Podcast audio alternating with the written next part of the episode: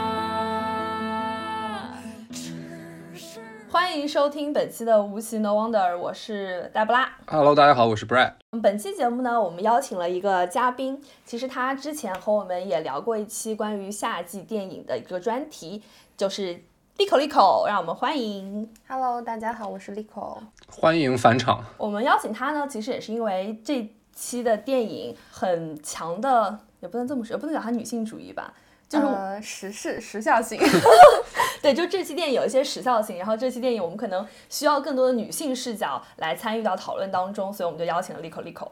然后在进入本期的节目之前呢，我再跟大家说一个消息，就是我们的听众群已经开通啦，大家可以添加我们的微信小助手杨无奇 No Wonder 杨就是 No Wonder Y I N G 这个微信小助手的微信号，然后我们会拉大家入群，欢迎大家跟我们一起聊关于影视的所有的话题。如果你对节目有什么看法、意见，或者对有什么想要听我们聊的，都可以入群跟我们一起讨论。然后说了这么多，还没有说我们今天要聊什么电影哈。嗯，我们今天要聊的电影呢，就是一部，它算丹麦电影吗？它应该是对，算是一部欧洲电影，但是用了班底全都是英美的演员。大家不知道能不能猜出来哈，应该猜不出来。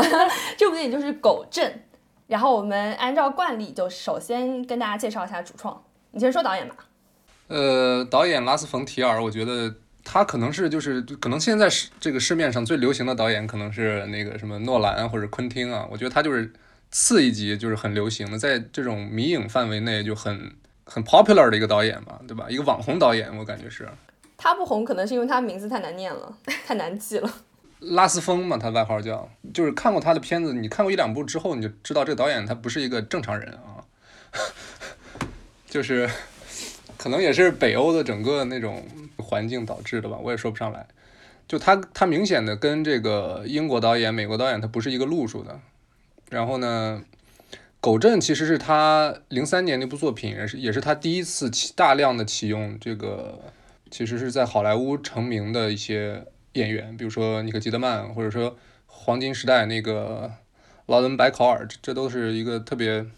经典的一个名字吧。其实整个《狗镇》这部电影里面有很多熟脸儿，大家都很脸熟，虽然叫不上名字，但是经常你在其他电影里面会看到一些很黄金的绿叶啊，然后，然后当年也是尼可基德曼他跟汤姆克鲁斯离婚之后，突然事业走迎来了一个爆发期的那个阶段啊，所以他应该是当时好莱坞的这个数一数二的女演员了。对对对对对，其实拉斯风这个导演，他咋说呢？我觉得《狗镇》算是他一个分水岭。我觉我觉得回头看啊，因为他之前拍的大量都是，呃，以这个他故乡丹麦为背景的一些片子。然后《黑暗中的舞者》呢，算是一部第一部英语片吧。然后呢，《狗镇》就是他正式的去进进军到英，因为英语可他的受众肯定比他之前丹麦语电影受众要广得多。对，丹麦语电影那是小众中的小众。是没错。啊，是啊，然后他已经算是丹麦就是就是最有名的导演了，甚至没有之一，我觉得。近些年我们可能除了他之外，对丹麦电影还有印象就是《酒精计划》，对吧？酒精计划》是丹麦电影。啊，对啊，《九人计划》和《狩猎》那个导演，哦，对吧？对对对，也是因为那个 叫什么麦麦麦斯米米克尔森是吧？也是因为他的存在吧，我觉得。嗯，对嗯，对对对对对，这丹麦刘德华是吧？我对我，我这边其实还听到了一个，就是关于拉斯冯提尔的奇闻异事吧，也不是，就他的呃，跟他的童年经历有点关系。就他的反叛好像也是来自于他家里的一些不幸，从小就是好像父母的婚姻，包括他的身世，都是给他带来一些童年创伤和阴影的存在，所以他长大之后会变得。特别叛逆，然后呃，听说也是疯狂的做一些边缘性的、不容法律 约束的行为，然后包括呃，会去嗯电影里面寻找一些精神的救赎这种感感觉，然后呃，我我还听说的一个一个 一个野史，就是他。那个名字里面的冯提尔，这个冯本来其实是一个德国的贵族姓，对，但是他爸爸其实是没有这个贵族姓的，这个姓是他自封的，嗯，就是他可能也有一种傲慢的 这种身份的存在感在，所以就所以拉斯冯提尔其实是个艺名，就不是真名，是吗？是，就这个这这种行为，如果你不是一个著名导演的话，你是个普通人会觉得是就是很中二，是吧？但是他确实他做到了，对，做到了一个就世界级的导演，所以这这个。这个冯他确实当之无愧吧？我觉得，就现在来看，对他，然后他其实在这个新世纪拍的更多的，呃，被大家就是广为流传的电影，可能是《女性隐者》嗯嗯和《反基督徒》嗯这些电影，因为它足够的具有争议性，就就就就已经你没法想象，在电影这个语境里头，更更更加这个怎么说呢？离经叛道的主题了。然后，其实《女性隐者》也是我最喜欢的她的一部作品，虽然就是上下两部吧。两部，嗯我觉得她就是拍她她的能力就是把一些很对很哲学性的东西，呃，就像把一些很难说的话，然后说的条理特别清晰，把一些很难聊的事儿聊的，就是感觉思路特清晰，然后拍出来的这个影像的质感又特别棒。就就单从这点来看，他确实是这个世界影坛独一份儿吧。说回演员哈。你们觉得尼可基德曼在这里面表演怎么样？表现如何？就是一贯他的作风吧，就是他带有非常强的个人风格在。你说？对他演演的时候，他确实是有一些他就是他在表情上或者动作上的一些一些。呃，机械性的，或者他他他潜意识里面会经常做的一些习惯的，对对。然后我其实也看了一些报道，就是说这片子男女主就是尼可基德曼和那个保罗贝坦尼，他们对于这次跟拉斯冯提尔的合作都就是产生了心理阴影，就发誓就是再也不跟他相相就是再不合作。对，就整个拍摄的过程貌似很痛苦，然后。保罗·贝坦尼的意思就是，就是，也就是那个演后来演幻视那个老哥，他的意思是，现场的话，他就是导演的提线木偶。哦。其实你可以想象，就是在那个每天，其实就在那个环境里面，就相当于他们在拍电影，但是又在排一个舞台剧。但是你你又不是舞台剧，因为镜头是就是他这个片子，其实很多时候这个镜头你就知道那个摄影机离演员很近嘛。然后他们又要做一些没有门儿，然后去敲门，然后没有锁门锁，他要去拧门锁的这些行为，我觉得，呃，观众接不接受是一回事儿，但是演员在几个月的时间里边重复这种看似有点荒诞的行为，我觉得他们 本本身就是 还是会有一些，对对对对，承受了巨大的压力也是。但我觉得妮可基德曼在里面非常漂亮，哎，对。漂亮是她的，我觉得是她颜值巅峰的时时代嘛。嗯，而且她的，对对对，因为她在同一年凭借《时时刻刻》拿了奥斯卡影后嘛，但在《时时刻刻》里面，她其实做了特效化妆，就在那部片子里面是看不出她原本的那种美貌的。但是我觉得在这个片子当中，她把她就是一个精巧的脸、精巧的白人金发女性的那种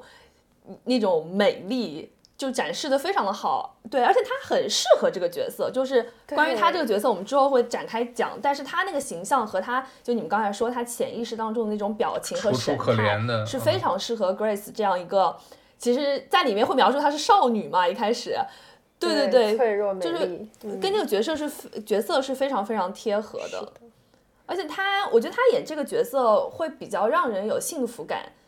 当然你。可以想象一些可能别的，比如说嗯长相比较，比如像精灵的啊，或者说长相更加甜美一点的姑娘来演，也是也是可以想象。但是我觉得她演这个角色，就那种楚楚可怜那种，让人容易相信。对，非常让人容易相信。就她就是一个不谙世事的，然后她来到这个地方的时候，她是一个很天真的、很白净的这样的一个女孩子过来，所以这也让这个片子后面她这个角色的一个反转，让大家觉得可能更意料不到一些。嗯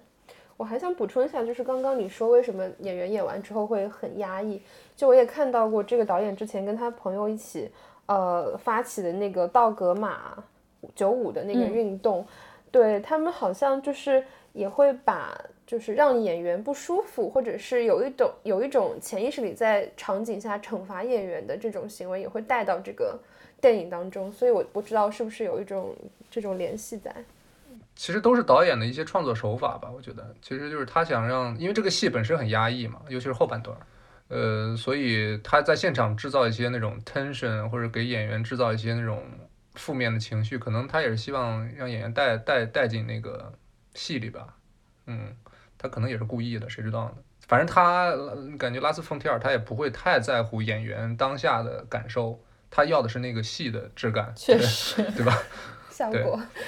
其实他的片子我印象里不怎么出演员嘛，嗯，就大家对他片子里的表演好像没有听说有，就我不知道他本人调教演员能力怎么样啊，但是好像就是很少听到大家对演他片子的人的演技给出很强的赞誉，好像感觉比较少。行，那我们说完这个导演跟主创的阵容，我们聊回这个影片的设置。就刚才我们其实有讲到，就这个片子的拍摄，它其实很有舞台感，就它跟一般的电影，我们说你有很多不同的场景啊，甚至会全世界不同的地方飞，有很多嗯不管城市景观也好，自然景观也好，这个片子当中全都没有。对，它就在一个封闭的空间里面，相当于是也应该是在一个舞台上吧，或者是在一个摄影棚里面，嗯，它应该是搭了一个棚，就是在一个限定的地方，对，对，它特别像，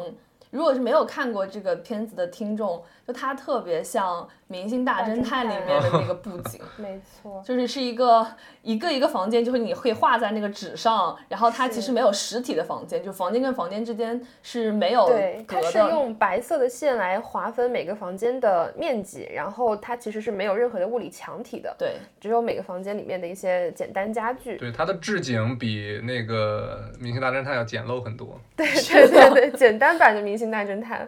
然后它四周好像也是四块呃幕布白布，对对然后在晚上的时候它就是黑黑色的然后白天的时候它就是打后面打的灯光是白色的对那个幕布。而且它在这个场景当中，如果除了人之外，所有别的东西它都是死的，就只有一些家具、床这一类的东西。它这个电影当中虽然出现了狗，虽然出现了植物、树、苹果等等，但是其实它在这个片子的实际拍摄的过程场景下全都是没有的。狗是一个画在地上的一个狗的，就有点像狗尸体线条的那个样子。线条，然后树就是画了两棵树，然后写在那儿那是什么树？对狗唯一出现的时候就是在片尾。对，片尾那是唯一出现狗的时候。所以你们大家如果没有看过这片子的话，就可以想象一下，它是在一个，你可以把它想象成是一个舞台场景，然后是一个完全虚空，嗯、架构的这样这样的一个城城镇。嗯，然后狗镇这个地方呢，在这个片子当中，它描述的是一个背靠一座大山。你如果要走进这个大山，就像女主 Grace 她刚来的时候，她其实是想要穿越狗镇去爬那个山的。对。但那个山是非常非常危险，你可能进去爬那个山就可能就会死在里面。所以你可以认为它是这个山。嗯，可以说那条路是不通的。然后狗镇的另外一边只有一条路通往城镇，城镇其他的城镇，所以它相当于是一个与世隔绝的，在世界尽头的这样的一个小城镇，而且里面的居民也就是十个左右吧，就不算那些小孩儿的话，对，我记得是十四个嗯成、成年人。然后它地理位置好像跟乔治城也非常近，非常近就是对在华盛顿那一带。对对对，但它是一个。就不是华盛顿那一带那么繁华的地地方就是一个信息非常闭塞的一个小镇子。而且是一个完全农耕农作的自给自足的小小镇。对，应该就是二十世纪初的一个美国的一个山沟里的小小镇。对嗯，对，嗯就是我我自己感觉它设置这样一个场景，然后让这个片子很有话剧感，是有它的一定的用意的。当然，这种布景你也可以说它是有争议的，因为它毕竟没有那么强的电影性。那因为话剧感或者说舞台感，它跟电影感之间是不是兼容，它能不能放在一起？其实这个话题很多人是就有不同看法的。有很多人觉得你一个电影，你如果拍的很有舞台剧感，这其实是一个电影的失误，就是舞台剧或者话剧是跟电影是完全不同的艺术类型。但我觉得在这个片子当中，其实。我后来看完之后去想，我觉得它是有必要的，而且它也是保留它的电影性的。就一方面，我觉得它就像我们刚刚讲，它这个镇子它是有一定的物理特性的，就它这个故事其实是不能发生在，嗯，或者他在讲这个故事当中给赋予它这样一个与世隔绝的物理特性，是方便他讲这个故事的。然后他把所有其他的元素都抽离了，让你更加去。呃，focus 在这个故事的重点上，你不用去在意那个山长什么样子，你不用去在意几个树它是不是真的能种得很好，苹果园在哪里，狗是不是在叫，就是你不用注意这些细节的东西，你只要注意人的行为就可以了。然后第二个是，我觉得它这种抽离感，其实反而让大家看完电影之后，会让大家去相信，其实这个故事是可以发生在所有地方的。就虽然它这个故事它发生在一个特定的地方，然后因为它有一些信息闭塞啊这些问题，所以方便他讲故事。但是事实上，它会让你觉得我们这是一个虚拟的场景，它发生在这里。但是因为它是一个假的地方，所以其实你这个故事是可以套在对，其实可以套在所有的地方的。可能正是因为它的这种这种布景的简单，让它所有的成本或者是精力都花在了台词的塑造上面，所以它就会有虽然有三个小时的篇幅，然后也会有洋洋洒洒的旁白。但是你就会觉得那个可能是能让你更加一开始能够进入那个场景和情境的。嗯嗯，我觉得这本身就是拉斯冯提尔在那个零三年的一次拍摄手法上的一个尝试吧。我觉得那本身你看他后期玩的也挺飞的。然后这种这种尝试，这种舞台剧的尝试，其实我觉得对某些人来说他会很吃这一套，对那种对形式感比较在乎的人，但是可能对一些。怎么说呢？更倾更倾向于整个电影的那种通过布景啊，通过这种调度啊，然后去增强代入感那种影迷来说的话，可能就觉得我曾经我我好像我忘了在哪看到了，就是姜文对这个片子就特别的看不上，他觉得很很做作啊，甚至他对这个导演前作《黑暗中的舞者》的评价就是这不就是一个白毛女？但是不是因为 他在戛纳上输给了这部这个导演的片子的关系？也有可能，我我记得应该是他跟白毛女，反正他有一年是一块儿跟他参赛，有一年是他姜文去做评委，然后应该是零三年，他这年可能他是评委嘛，所以就他不是特别喜欢这部电影。当然就是导演的和就创作者和创作者之间，他文人相亲嘛，肯定是有那种。啊，对啊，因为姜文自己的电影就是充满了丰富的调度，然后色彩、转场各种的运用。但是我觉得《狗镇》里面就好像除了几个俯拍镜头跟 大量的手持、各种晃动的机位之外，好像就没有什么特别的。你甚至也可以说姜文最近这几部电影也挺做作的，只不过做作的方式不一样。对对 对，就除了布景，你们怎么看他就是分幕式的这种叙述方式和大量的旁白？嗯嗯，我觉得有一个分幕还是挺能帮我集中的，在这个三小时的长度里面，它会让我就是知道它这一段的大意是什么，我即将会预料到什么东西，然后我会知道那这这一幕可能开始要进行反转了，然后会有一个这样子的期待。但是真的，他的台词实在是太长了，而且非常的文学性 中间有一段就是在迷失。他的那个旁白的用词都用了一些不是很常见的词以及句式，对，即便是形容词，就是你 你不会想到那个形容词来形容这件事情。但很神奇的是，编剧这一栏就只有拉斯冯提尔一个人，我不确定他是用丹麦语，就是他母语写的，后来找人翻译的，还是他自己用英语写的。我感觉不太可能自己用英语写，这应该是个英语文学水平很高才可以。对啊，对啊。就是他的文学水平又没有高到让我觉得哇哦，你好，你写的真的是非常 就是精彩的词藻，而是让我觉得有点好像 too much 用力就是郭敬明式的这个文学词藻 水平是吗？不好，没没有那么夸张啊，就是他还是一个可接受的范畴内的。嗯，其实分幕式和旁白，我觉得也是他他这个不是做作啊，我那个词儿是啥来着？就形式感的一部分吧。嗯换了一个比较温和的词。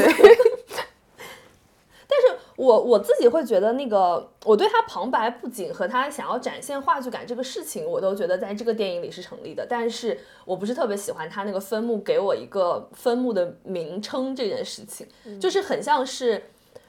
我比如说，我可以接受他在每一幕的最后，有些电影是这样的，他在一幕的最后，他其实会给你一个总结，然后开启下一幕，他不会把那个剧目的总结放在开头，这个就很像看书，然后你翻到 chapter 几，然后他会告诉你一个头，就会让我有准备。但是我觉得他，他给我有准备了，我反而就觉得我期待感就会减弱了，而且是我在看这个片子的之前，我其实就知道他后期会有反转，所以我不知道他那个具体反转是什么。然后我知道他后期可能会遭遇一些什么，但我不知道他什么时候会发生。嗯，但他一旦给我那个幕前的时候，我后面那个二十分钟、半个小时那个剧情，我就提前知道了，我就会一直想要说，哦，原来你要讲这个，原来你在这里之后发生这个东西，我我就对他那个剧情的开展就没有那么的期待。他给我一种读长篇小说的感觉。对，是他的这个目前确实每个 chapter 的那种名字起的都太具体具体了，确实有点剧透的感觉。对对对对对对对，一句话，用用，你完全对你完全可以像昆汀一样，就是他每每个 chapter 都都跟个谜语人似的，你就我印象很深，就是低俗小说不是有一幕叫什么 Bonnie's Situation，你就完全 get 不到这这到底啥意思，随着讲啊讲啊讲，你就发现那一幕连 Bonnie 根本就没出现，它只是存在于这个。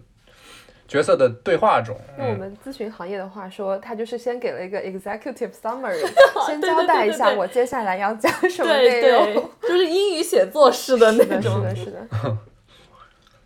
那说完他的这个场景啊，说完他的布景和他舞台感的这个部分之后，我们就要进入到我们本期节目可能篇幅最大的部分，就是我们想要来讨论一下《狗镇》这部片子，它究竟想要表达一个什么？他究竟想要说一件什么样的事情？他想要讨论一个什么样的问题？嗯嗯，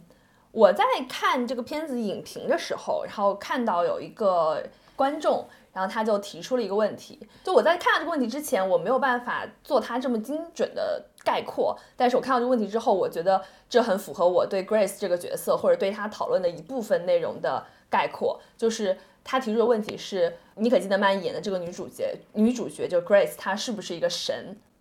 我觉得在讨论这个问题之前，我们先要简单说一下 Grace，她是一个什么样的角色，在这个片子当中。就呢，她是一个来到这个封闭小镇的外来者。她来的时候呢，是一个非常的纯洁的这么一个人，就她的过去的故事，大家是完全不知道的。对于一张白纸，对，对于观众来说也是不知道的，然后对这个小镇的其他人来说也是不知道的。然后他来到这个小镇之后，因为他受到了追杀，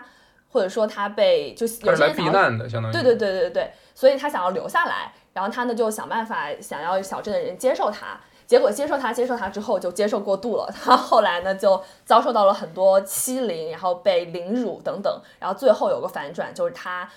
其实他的父亲是一个类似于黑帮的这样一个角色，然后他最后就意识到这帮人其实并不是像他原来想的那样，就是他可以在这里安稳的活下去，他被大家所接受，其实大家都在欺负他，他最后就把村子里镇子上所有的人都枪杀了，然后一把火把这个村子烧成了灰烬。他是这样的一个故事，然后这个故事呢，就让我联想到圣经里面。有一个故事，就是一个邪恶之城、罪恶之城索多玛的一个故事。嗯，就索多玛是现在在死海地区的一座古城吧，现在是被发掘出来的一些遗址。然后它也是在圣经里当时记载的死海地区的五座城邑之一。然后这个城呢，索多玛它是以淫乱闻名，城中有许多的同性恋者，所以即便是嗯。天使来到索多玛这个城市，都会被当地人强制性的要求，就天使跟他们性交。然后上帝在知道了索多玛的罪恶之后呢，就点燃了琉璃火，不就点燃了硫磺火，一把天火把索多玛这个城烧成了灰。就索多玛这个城和狗镇这个镇其实是一个就同文异构的这样的一个故事。然后 Grace 这个角色就像是这个故事里天使跟上帝的一个结合体，因为天使他受到上帝的委托要去毁灭索多玛。然后大家知道，就圣经里有一个角色叫亚伯拉罕嘛？就圣徒亚伯拉罕，他为索多玛求情，说只要这个城内有十个好人的话，他就让上帝放过索多玛。嗯，但是天使进城之后，就刚刚讲的，他在歇脚的房子里呢就被当地人围住，当地人想把天使拉出来，然后让天使跟他性交，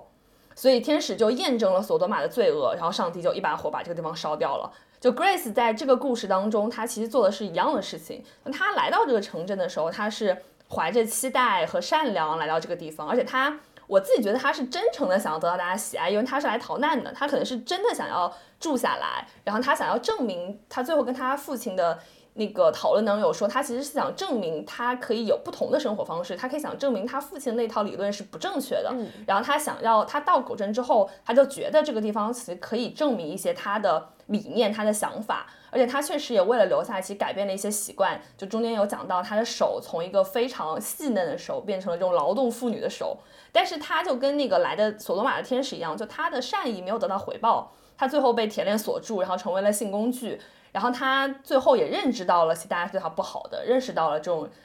大家的这种罪恶，然后最后枪杀了所有的人，把这把火用用一把火把这个镇子烧掉了。所以我觉得联想到这个故事的话。把 Grace 当做一个神，我觉得是非常说得过去的。这样同时也可以解释为什么他是那么纯真的一个人，在起码是在前期，就他好像没有任何的问题。但一个正常人或者一个正常的角色，他一定是有，他一定是复杂的，他肯定是有多面性的。可是 Grace 这个人他其实没有。对。但是我觉得他的神性可能也体现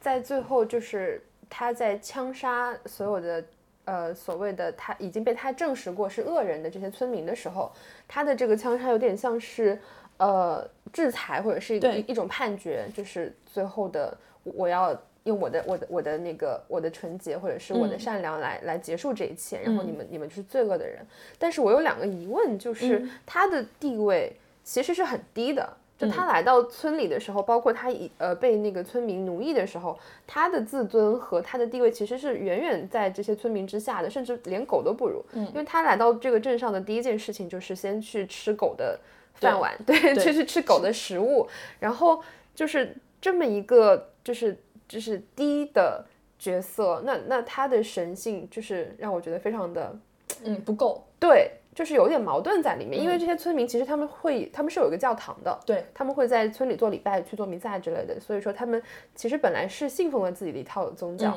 然后当 Grace 出现的时候，可能是跟他们这个这个宗教这个理论去去起了冲突的，因为他实在是一个一个纯洁、一个一个就是神圣性的化身。我就是觉得他的，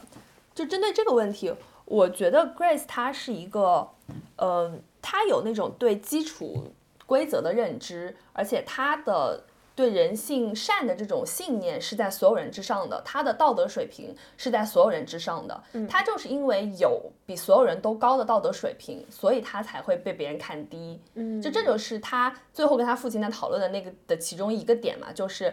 嗯，就是他其实觉得大家都是好人。他没有把自己拉到和狗镇的镇民们一样的那个水平，嗯，所以他反而把自己陷入了一个困境当中，嗯，而且我会觉得村民虽呃镇民们虽然有一个教堂，但是我们他其实我印象在片中没有说他们信什么教，对吧？对，所以我会觉得那是一个，而且他们用那个教堂其实更像是一个公民委会，对公民议会性质的这样的一个地方，对他不是他们其实是没有信仰，我觉得这帮人是没有信仰的，或者他们有一个。就自己遵守的一个非常低的道德标准，那个就是他们的信仰法则。对，一旦他们出现了像 Grace 这样大家带有神性的、带有道德标准比他们高的人到的时候，他们的这个自然反应是去贬低他，然后是想把他拉到跟他们一个水平上来。一旦做不到，他们就去奴役他。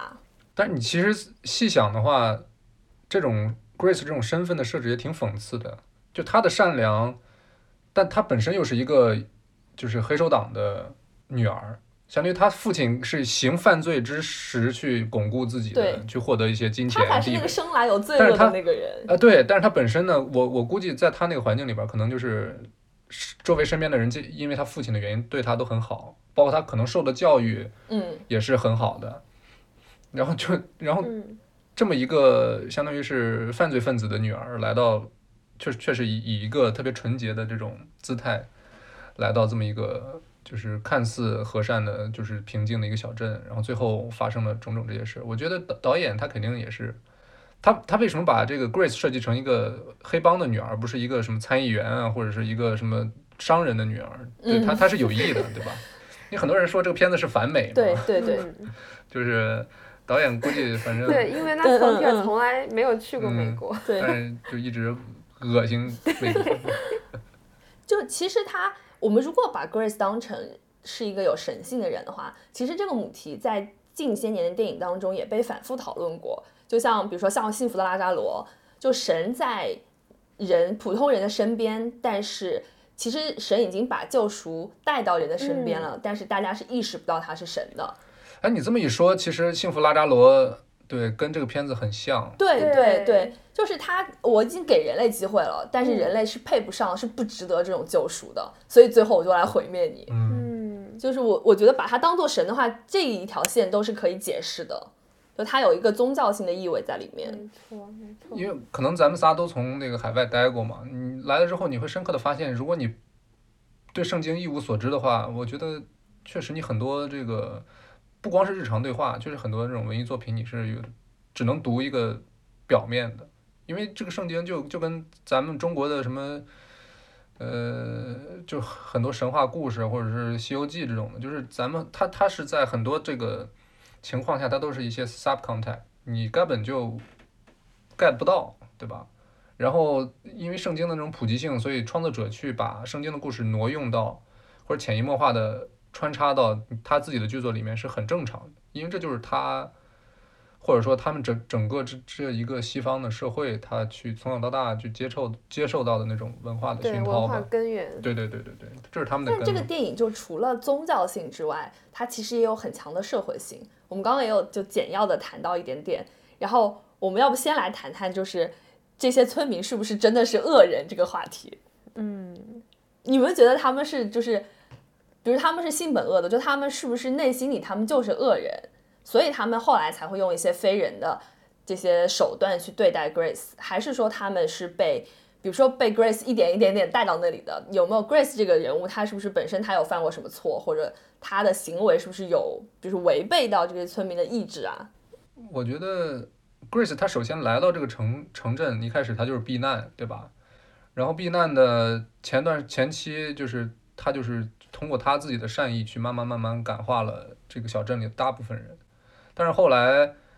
警察来了之后，发现这个村整个整个这个村民发现 Grace 他是被通缉的，嗯，那是假通缉啊，但是村民不知不知道。对对对嗯其实是假通缉。啊，是啊，反正就是，但村民不知道嘛，也就是说，在村民的那个立场上，他觉得，对他们觉得 Grace 的是这个人生或者是命运掌握在他们的手里，我觉得是他们产生了一种这种心理，嗯，或者是发生了一些共性。对对对对对，就是他们觉得，哎，这个人也不是我们印象当中的完美的人，他也是一个被被就是但他在那个故事当中是。一开始他是一个寻人启事，嗯然后他说你们如果有线索的话就告诉警察。然后他们村民当时的反应是我，比如说我有什么线索，我帮助警察破案，这个是一个公民的基本的义务嘛。嗯一开始是这样，然后后来来了一个通缉令，说 Grace 是个杀人犯，嗯然后如果说你们碰到这个杀人犯认识个罪犯的话，你们再把他交给警察。但这个时候他们已经知道，因为这个杀人案是两周前犯下的，但一 Grace 一直都在这边，他不可能去杀这个人。他们当时其实已经知道他是不可能的。但我觉得就是 Brad 说的那个是成立的，就他们这个时候觉得 Grace 的命掌握在他们手里，就不管你做什么，反正外面有人想要你的命，是我想要你这个人，但你现在就在我们手而且。他可以加大就是对 Grace 要挟的筹码，对就是就是帮助他的那个权利或者是成本就一直在提高，对，所以就可以越来越过分的去去奴役他和和那个对他对他施暴。这就是人性恶的本质啊。嗯，或者是就是给了他，只要你给给这个人一个机会，然后然后又让他知道他的种种行为是没有任何的后果的，那可能这个人他很容易去滑向那个犯犯罪的，这可能是导演想表达的。对，就是关于这个权利。权利的话题，我记得最后 Grace 在车里跟他爸爸也有讨论过，就是问他爸爸说，什么时候，假设我跟你回去的话，我什么时候可以拥有像你这样的权利？然后他爸爸就跟他说，就是现在。所以那个时候他才是他呃让他直接拿起枪的一个直接的动机。嗯，对，但是我觉得村民的恶可能更像是一种他们生活在一个自己的仓鼠笼子里面，对这封闭的这种，对，没错，对。他们他们其实是生生不息，然后每个人都是被教育成这个样子，嗯。可能或是或是被就是习惯于这种生活的纲常了，已经是。然后我还记得有一个小小的意象，就是最影片的最后，嗯，他们提到了一下这 gooseberry 的树，这个嗯醋栗树，就是当你比如说春天到来的时候，这些醋栗又在自己野蛮生长，然后可能春夏秋冬一茬又一茬，但这个就很像他们的小孩儿长大了，还是基还是依然会落入于他们的这种呃所谓善也好恶也好的他们的这种生活的轮回里面去。然后，就算 Grace 是其中的一个嗯外来者，他他曾经也教过这些小孩儿，但是还是无济于事的。但其实，嗯，我们如果深入去想的话，就是一个相对封闭的社会当中，然后也大家都是人情往来构建的这样的一个社会，它是很容易去形成共同的恶去抵抗其他的东西或者。说在那种社会，就是对人跟人之间的关系不是靠法律去维持的，而是靠一种对对对人情的那种纽带去维持关系。嗯，对，但是就是在同等条件下，我们也经常会听到，比如说某一个地方他们的某一个山村，它很质朴善良，就是它在同等条件它它其实也是可以产生那种很纯质的善的。就它这种狗镇里的这个情况是他们有很纯粹的恶嘛，就他们这个恶其实就 Grace。对他们是不形成威胁的，其实实质上他们知道这个威胁是不存在的，就他们其实是看到了 Grace 身上有一些利益点，然后就留住他这个成本越来越高，所以他们想要截取他更多更多的东西来满足他们自己。但是我们也经常听说，就某一个大山深处，然后有一群什么质朴善良的人民，这种东西就是也是可以形成善的。就所以我觉得他这种恶，如果我们要把它归因到就是说是人性本恶，就这就是你骨子里的恶的话，我就觉得好像也不能完全推过去。对，其实也没有什么人性本恶、人性本善，只不过我觉得他他是善是恶，得真的把它放到那个选择的关口，他是怎么选的？那那个他的选择本身那一瞬间可能会决定他到底是恶人还是善人吧。只不过其实很多时候，我觉得就生活在咱们现现当代社会的人，没有太多的机会去把去把自己这个放到那个选择的面前吧。我记得有有一句台词，好像也提到了一些乌合之众的概念，嗯。就是只要有一个人行这个事，任何人就会有，就好像非常强烈的支撑的理由去做一样的事情，所以就是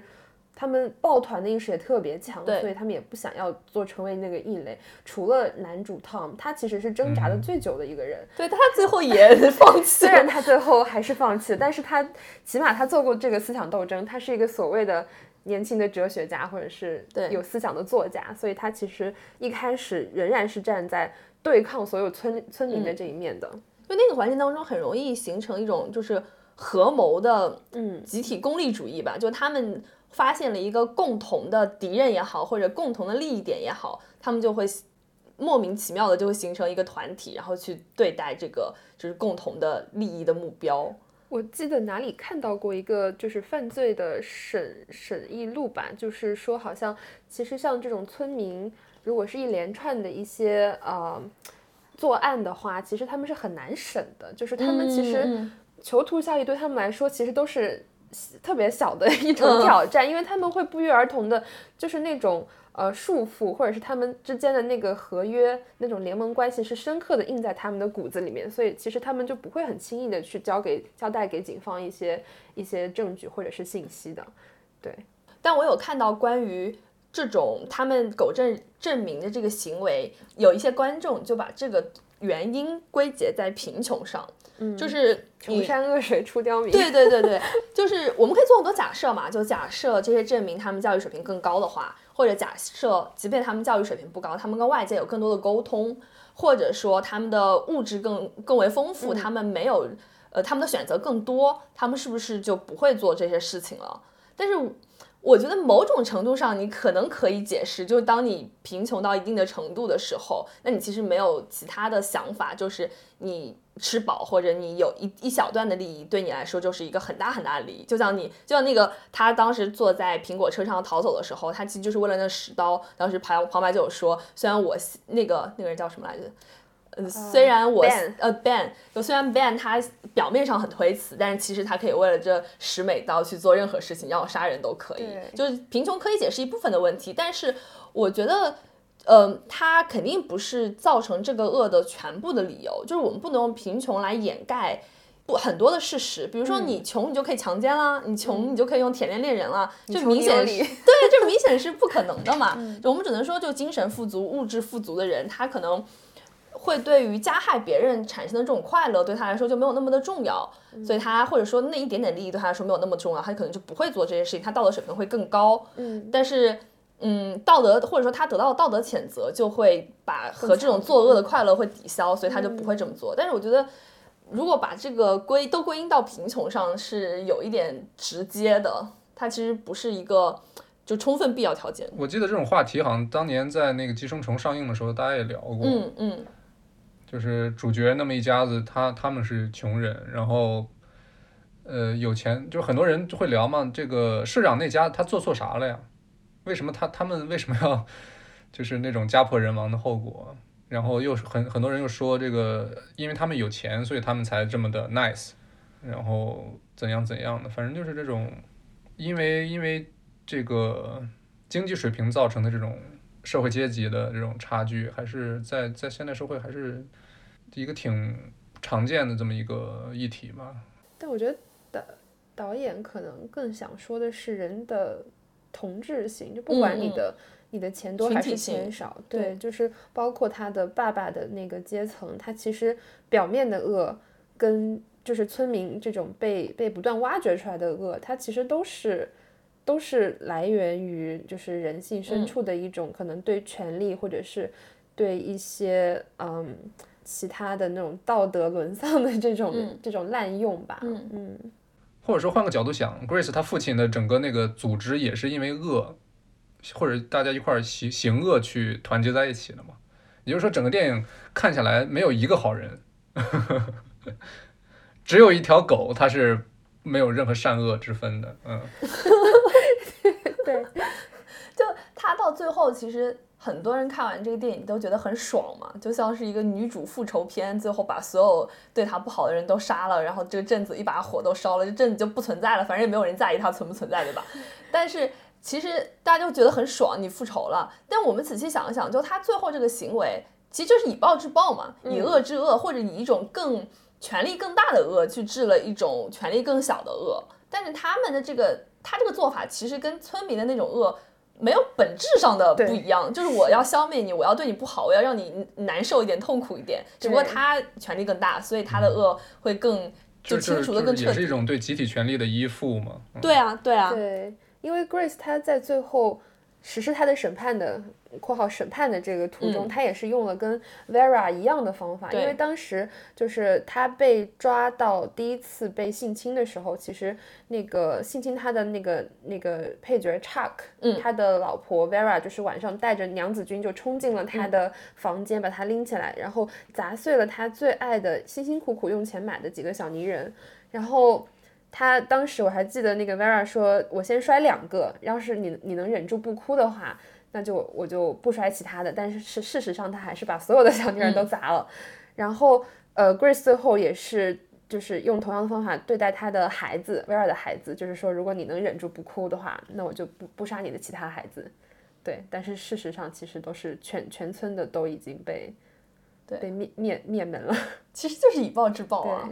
我还有一个点想说，就是关于他这个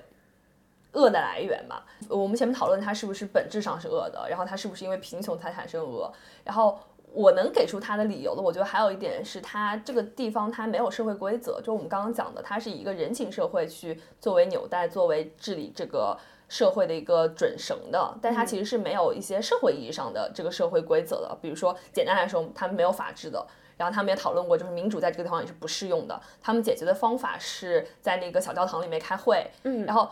当然某种程度上来说，我们可以说这是一个直接民主的方式啊，对就是让 Grace 能不能留下来是一个用投票的办法，完全民主，没有领导。对对对，但其实现在如果大家就现代社会，我们其实已经知道，这种非常非常直接的民主，它其实是不科学的，而且这种直接的民主是也是容易产生民主的恶的，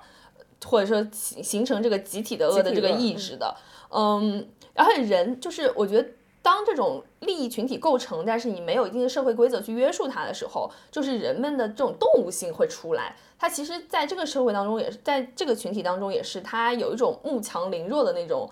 办法。就 Grace，当他人们发现他们没有办法反抗的时候，发现好像掌握了他的把柄的时候，这种动物性就会冒出来。而这种动物性其实就是要靠这种。人类的规则去压抑的，就人成为人的社会的时候，形成社会、形成家庭、形成这个国家，或者形成一些这种现代社会意义上的概念的时候，它其实就是在建立这个规则之上的。然后没有规则，就会让他们慢慢的就滑向一个恶的这个深渊深渊当中去。当然，就这个社会它是一个高度模型化的社会，就个体，它在这个社会当中，个体是没有办法脱离群体性。的暴力的，但在这个过程当中，我觉得导演其实是就给规则一个否定的答案，就是你规则其实是限制不了他们的，就是你。就导我们虽然会在想说是不是因为没有规则，但是我觉得导演的答案是是不行，所以他最后才会以暴制暴。就我们刚刚讲，就最后他觉得还是要归结到这个直接的暴力当中去。就对这帮人来说，你救赎也是没有用的，规则也是没有用的，就是让他们去死吧，就是这种感觉。我觉得这跟导演自身的观点也很有关系，对，因为他就是一个非常叛逆、非常哥特的一个人，他感觉他是没有办法去处理的。或者说他本身他自己的道德准则也挺低的，反正就感觉上。对啊，对啊，他曾经还在那个社交媒体上发发过他支持纳粹之类的言论，结果被各种影迷。他是在戛纳的那个发布会映后的发布会上，就是现场说的，结果直接被驱逐了。当然，当然后来他也就是跟戛纳和解了吧。他其实说的不是他支持纳粹，他类类似说的是我可以，他可以理解之类的，就是也，就这种东西在当今这个政治正确的大环境里面，那肯定就是，首先他就得罪了好多犹太人，嗯，这这话就没法说了，嗯对，然后那种进步国外这些进步青年肯定也受不了，估计当时台下媒体一片哗然嘛，谁知道？对啊，你们想想，就当时那个片子。就这个片子最大的主体就是这群证明跟 Grace 嘛，然后但他中间其实出现了几个外来的人，就是外外面开车来的执法人员跟警察。嗯，那你我们现在仔细想一想，当这些人来到这个镇子当中的时候，就是他好像要破坏这个政子当中的某种平衡的时候，其实那些镇民们都是很很紧张的，他们都是很远的离着那个车，然后看他们在那个告示栏上贴什么东西，然后人走了之后才会去才会去看他。就是他们其实对这种更高阶的权利或更高阶的拥有更大能量的这些人，他们是害怕的，对，因为他们怕这种群体意志，怕这种用人情，嗯，作为纽结的这个小社会的平衡会被打破，嗯，或者他们知道自己的这个就是就是不道德的，对，本质，对，对，其实这个这整个这个村镇的这些居民的设置也很，现在回想起来挺有意思的，因为本身我们在看很多美国的这种。就二十世纪初或者十九世纪末那种电影里面，总会这个小镇上总会有一个警长，或者说一个特别，就一个一个特别强势的一个男人之类的。但这个片子里面，就是大家就一开始的小镇是一种没有任何这个权威存在的这么一个小镇子，然后所有人都是那种。就是北欧的特质特别强，如果是美美国电影的话，肯定会就是会有一个强权者走向。对对，但是那个欧洲社会它其实是就你我们可以说它就是 anarchy，它没有一个强权人，但它是建立在大家道德水平都很高，都受了很好教育，就公民教育程度非常好的这样一个基础上的，就大家互相之间有很多的约束。对，但是他这个是。所有条件都没有，就是一群暴民，集体无意识，然后沉向了底。对对，我们这个片子聊到这里，其实我们想要选这部电影呢，也是觉得这部电影虽然它用了一个很舞台剧的方式，然后用了一个模型化的社会来讨论一些问题，但其实它讨论的问题是非常具有现实性的，有很很很具有普世价值啊。对对对。嗯，我们在现在的近期新闻当中，其实也能看到，比如说被铁链链住的女人，被施暴的女人，被凌辱的女人，然后他们有很多的新闻，它也是发生在一个我们现代的观点看来，可能经济条件不那么好啊，或者出现在一个呃教育程度不那么强的这个家庭当中去。嗯，其实这就是电影的意义之一。就他电影当中讨论的，我们刚才虽然没有给出大家什么答案嘛，或者没有讨论出什么结果，但其实电影的这个映射或者电影所塑造的一种可能性是可以搬到现实生活中去讨论的。比如说，我们觉得贫穷可能不是原因之一，那现实的事件当中，贫穷可能也不是原因之一。那些人坏，可能他就是真坏。然后我们说规则可能没有用，那在现实生活生活中，我们其实也看到，在很多的事件当中，规则就是没有用。即便你有规则，规则也是被打破的，或者大家很多人会无视规则，然后就会有这个暴行产生。而且，你像 Grace，我们前面就讲，我就觉得妮可基德曼很美，就是她一个那么漂亮，然后那么善良，她也没有什么做错什么的女人，她都会有这样的遭遇。她最后在脖子上被人套了一个铁链，然后被村子里所有的男人上，就她就会有这样的遭遇。那其实现实生活中有很多就生活在悲惨当中的女性也是这样，她们本人可能没有做错任何的事情，她们就是在勤勤恳恳的生活，她们想要甚至想要讨好大家，让大家喜欢她，可是她们最后就就是落了一个非常不好的结局。对，就这个事，这些事情可能会发生在我们任何一个女性身上。就前两天还有一句话，在冬奥会的时候、嗯说，呃，我们可能离谷爱凌差了有呃好好几百世的轮回，但是我们离那个被铁链链住的女孩可能只差了一记闷棍。对，嗯，你没什么要说的，作为一个男性，我我我作为一个男性，我这个深刻意识到，我现在的说任何话都需要深思熟虑啊。嗯，其实 他现在，非常小心。就是怎么说呢，就是女性被囚禁起来这种故事啊。呃，咱先不说中国，就在欧美的电影里面，尤其是犯罪电影里面，是就是经常是有这么一个情节，对吧？包括去年很火的那个《东城梦魇》，嗯，嗯。对，也是，其实案件就是女性在小镇上莫名其妙的失踪，最后发现就是一个很强壮的男人，他这个去去相当于是绑架然后又囚禁对，对，就为什么这种故事会经常发生在这个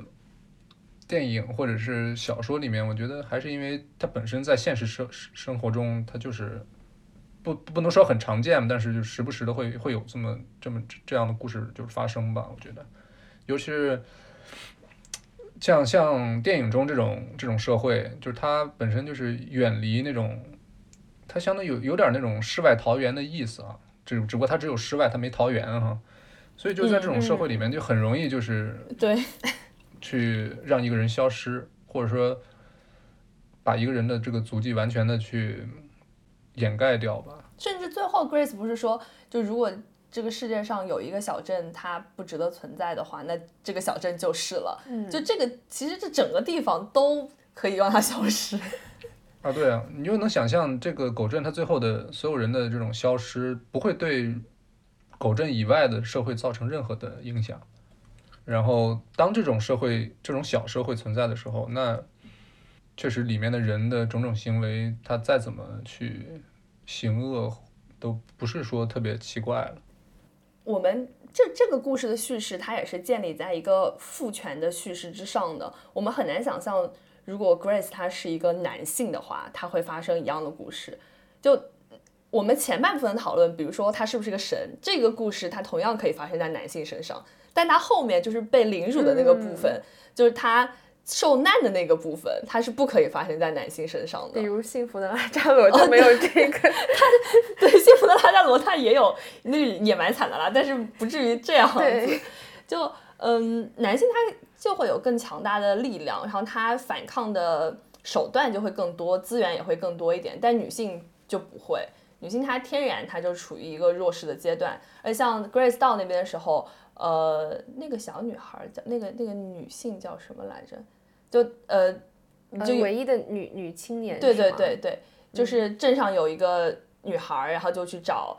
Grace 说：“我之所以投票让你留下来，就是因为你到这边之后，所有男性的目光都集中在了你的身上。而他讲那句话的时候是真诚的讲的。Grace 就跟他说啊，其实男性也会看你啊，因为你也很漂亮，是一个漂亮的姑娘。但其实他讲的不是这个意思，其实大家看到那个时候都看懂了。对他这个意思其实是说，之前男性施加在我身上的这些事情，之后就由你来承担了，你是把我解脱了。我并没有想要得到男性的目光，嗯而 Grace 她得到了这样的目光之后，带给她的不是一些幸福的东西，不是像很多人说的，有有那么多的狐狸精，有那么多就是恃宠而骄的，就是持傲失误的那样的女性，其实不是的，就大部分的女性她得到。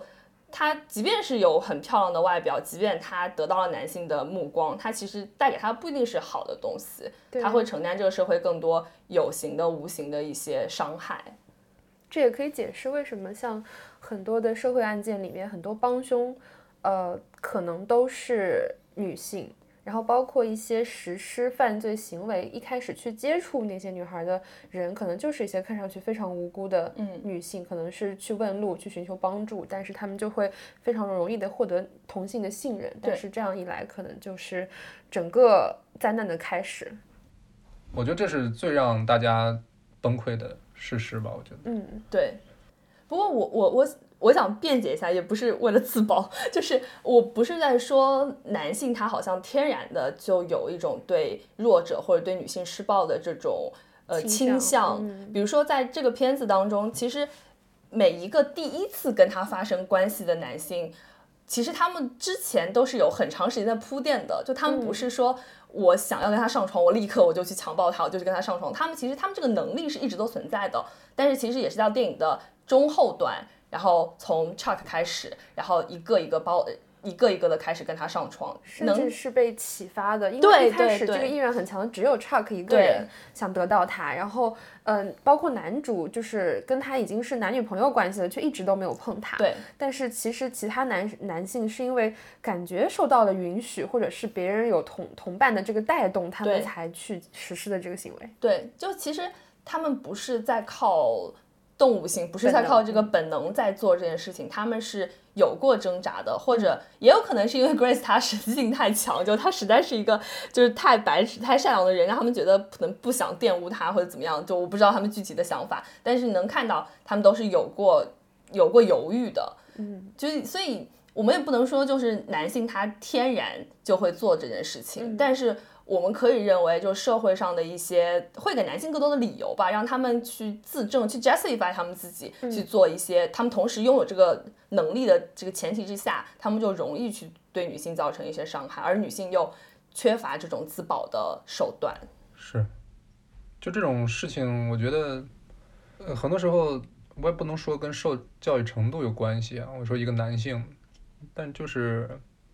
可能就得跟你从小到大家庭成长的那种环境，就是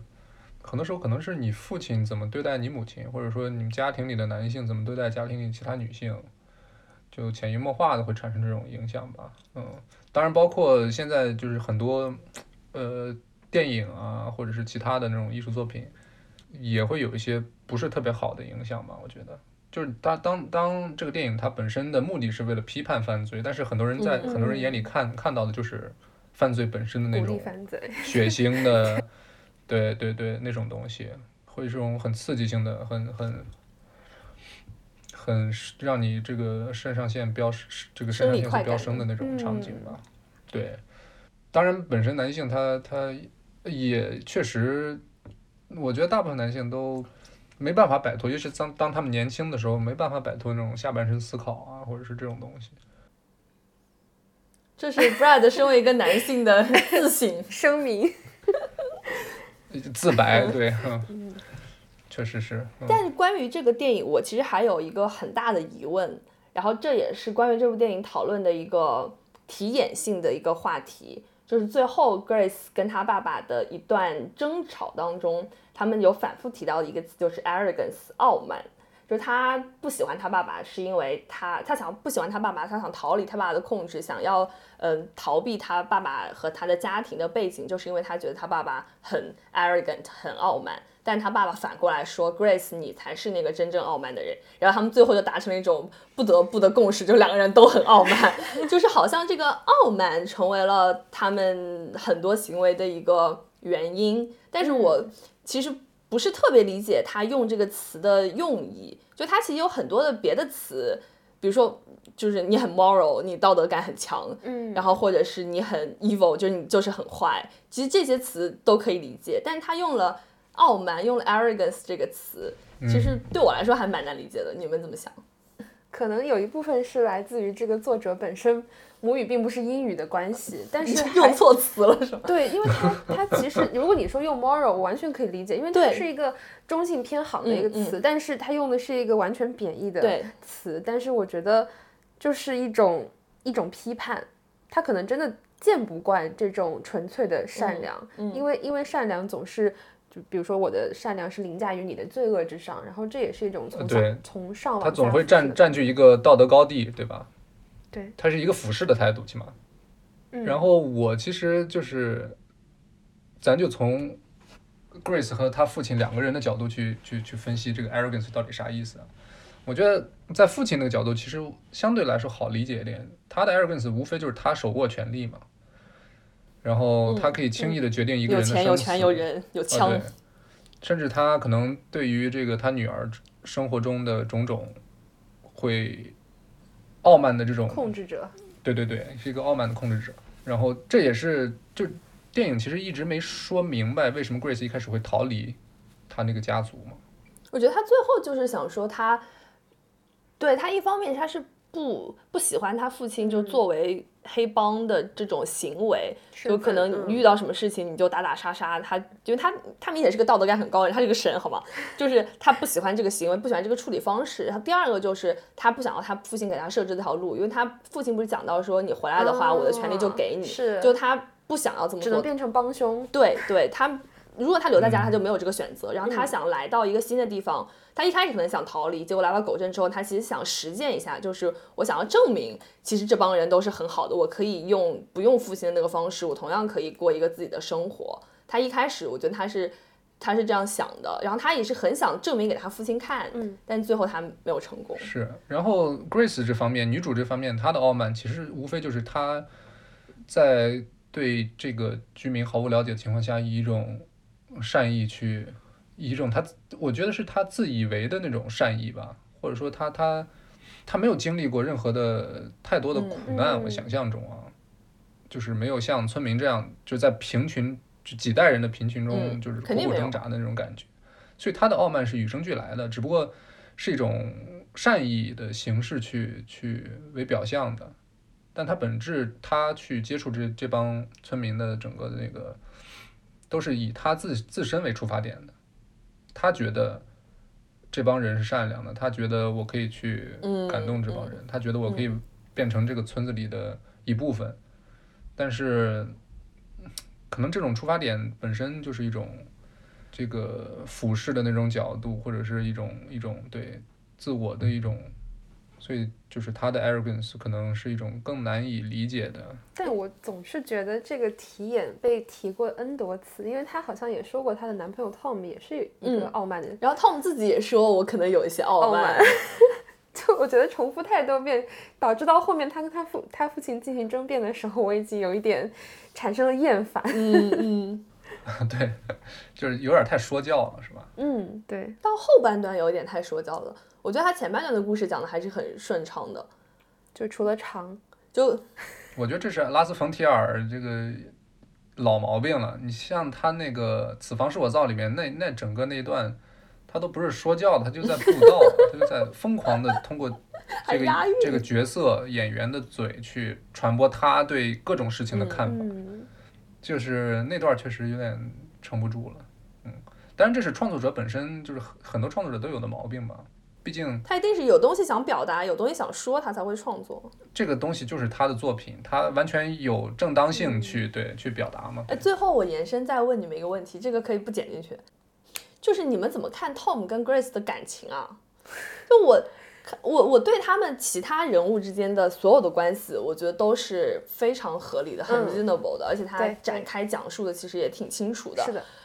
而且甚至我们可以说每个人物他都是有作用的，他毕竟他嗯这个很小的社会嘛，就这么几个人。但是我就是觉得他跟 Tom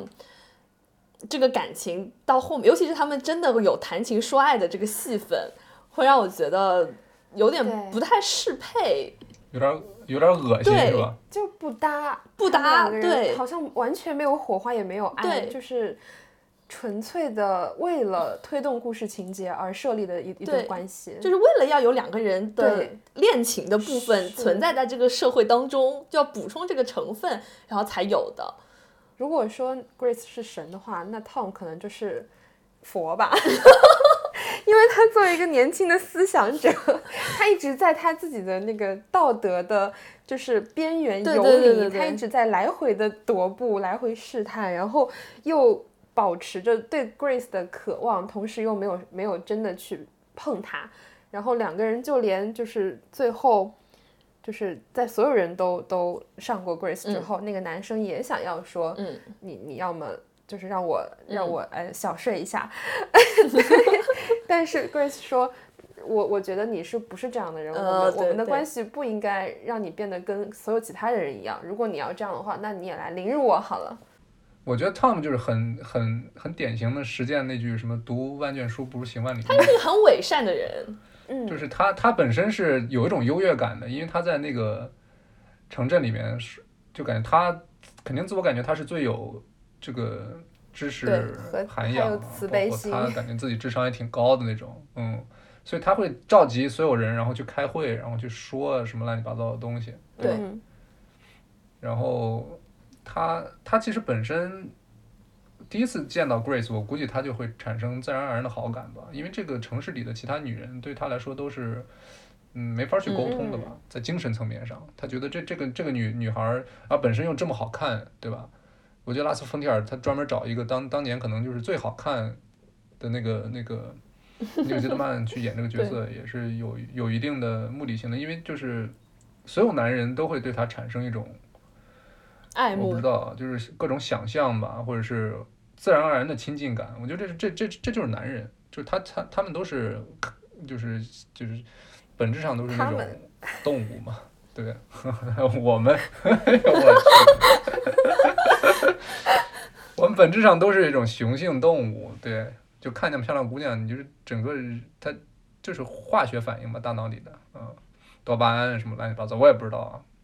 所以 Tom 他本身对 Grace 就是自然而然的去去产生一种想要，我不知道是保护欲也好，还是想要去帮助，他本质上肯定是想让 Grace 留下来。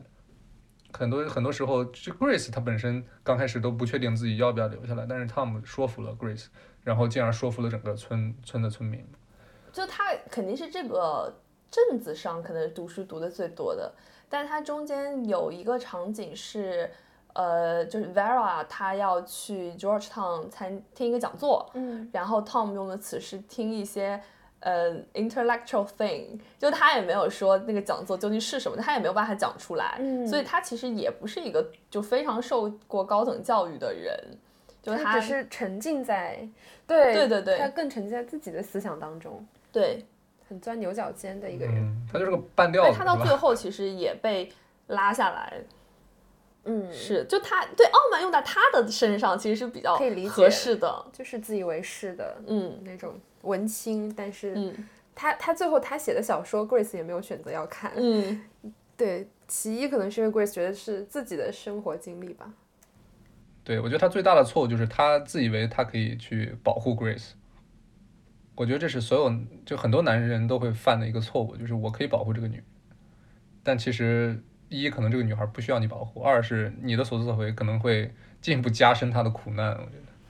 所以就这期节目是一个 Brad 的自我剖析节目。我们本来以为会有很多女性视角在里面，没有想到最后最深刻的反省来自于一个男性视。角，嗯，确实是，嗯，我觉得我确实是是该反省一下了，因为这个，嗯，我不知道啊，作为一个山东男人，我们所有的听众都知道你是山东不要男人。开地狱炮好吗？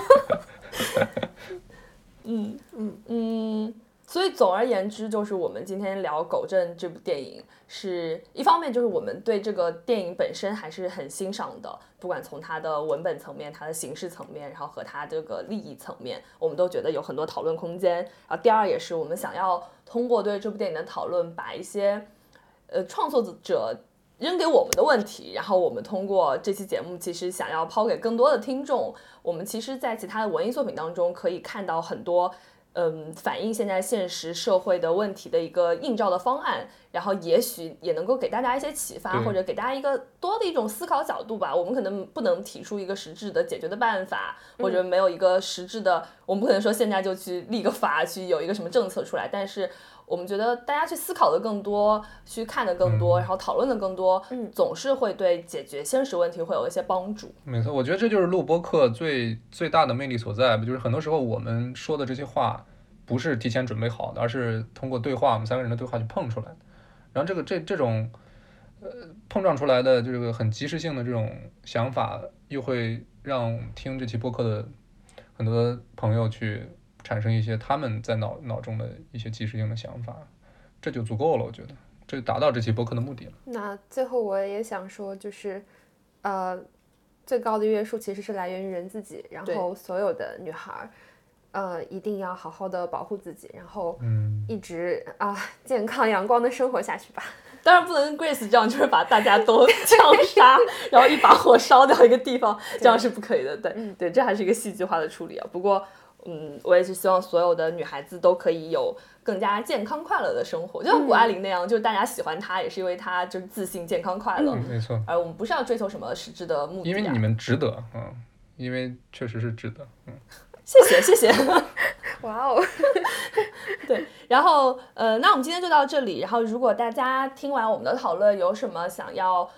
说的，或者是有什么想跟我们讨论的，可以来加我们的听众群，然后也可以在各个平台的留言区跟我们互动。然后，我们如果有